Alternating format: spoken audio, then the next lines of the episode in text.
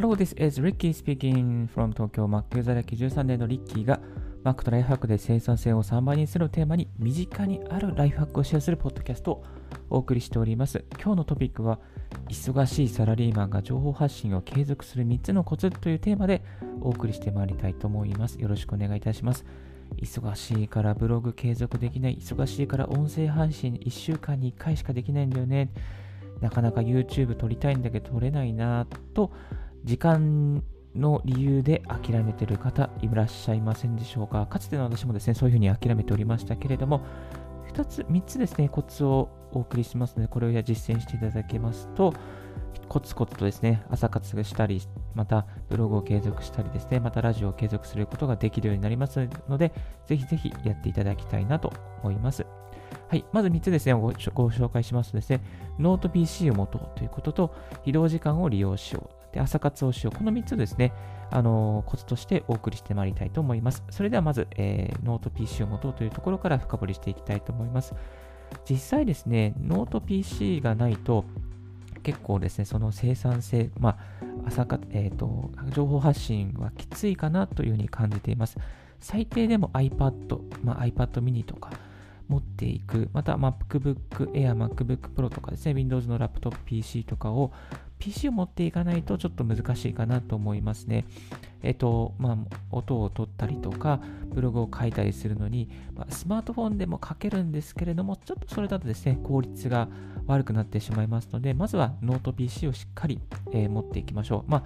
要はノート PC を持とうという意味の中には、会社用の PC ではなくて自分で、えー、持っていけるですね、移動時に持っていけるノート PC を必ず買いましょうという方、が必要になってまいります。結構電車とか見渡しますとですね、あのー、スマートフォンでいじって終わってるっていう方も、まあ、終わってるっていうかその、そいじるだけで、あのー、何もアウトプットしないって方多いかなと思うんですけれども、そうではなくてノート PC を広げて、そしてあのタイピングとか、まあ、生産性が、ななんていうかな、こう、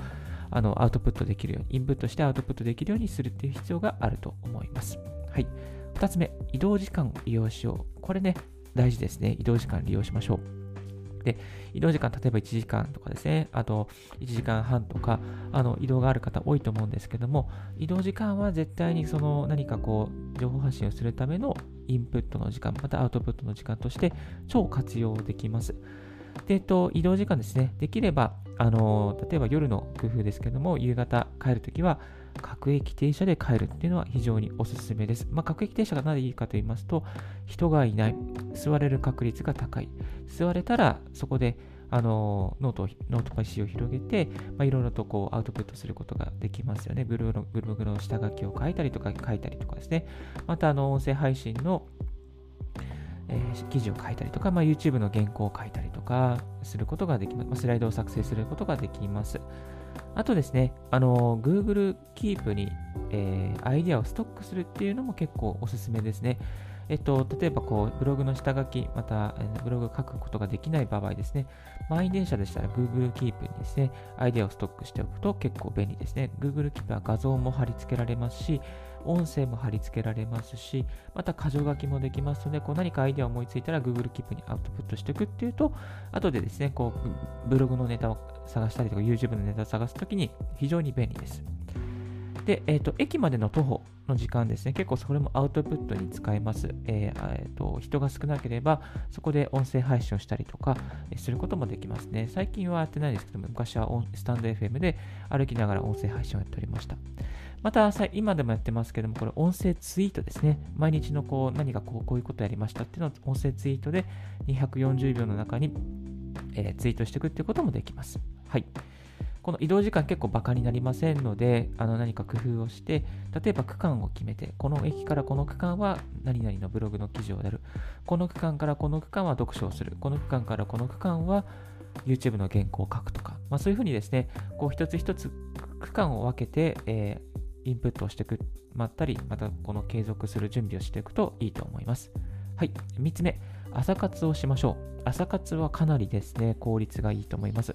朝活5時に起きれば、その朝出発するまでの、例えば1時間とか1時間半ですね、そこに積み上げをすることができます。まあ、情報発信をすることができますね。最近はま朝活スタンド FM とかですね、レックとか、とノートとかですね、朝活であのいろいろと本を作ってる人もいたりとか、またあのラジオを配信して、こういうふうに私のようにラジオを配信している方も多いかなと思います。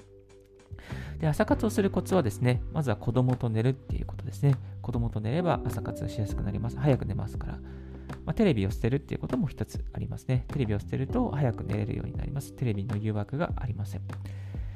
あとは、えー、10時ぐらいにはもうネットを閉じるですね。パソコンを閉じてしまうということですね。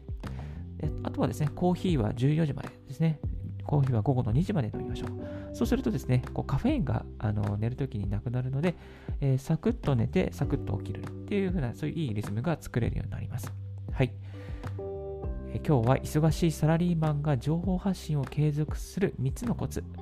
ということでお送りさせていただきました。1つ目はノート PC をもと、2つ目は各駅停車を利用しよう。3つ目は朝活をしようというテーマで、えー、お送りさせていただきました。ぜひですね、この3つ、結構あの重要ですので、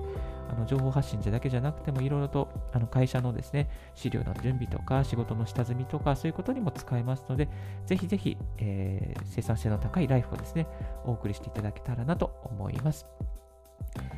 今日のラジオはいかがでしたでしょうか？少しでも役に立ったと思う方は、ポッドキャストの購読をお願いいたします。リッキーブログ、リッキーのツイッターも毎日更新しております。リッキーさん、こういう企画やってください。こういうことが気になりますということありましたら、ぜひぜひツイッターまでご連絡いただければと思います。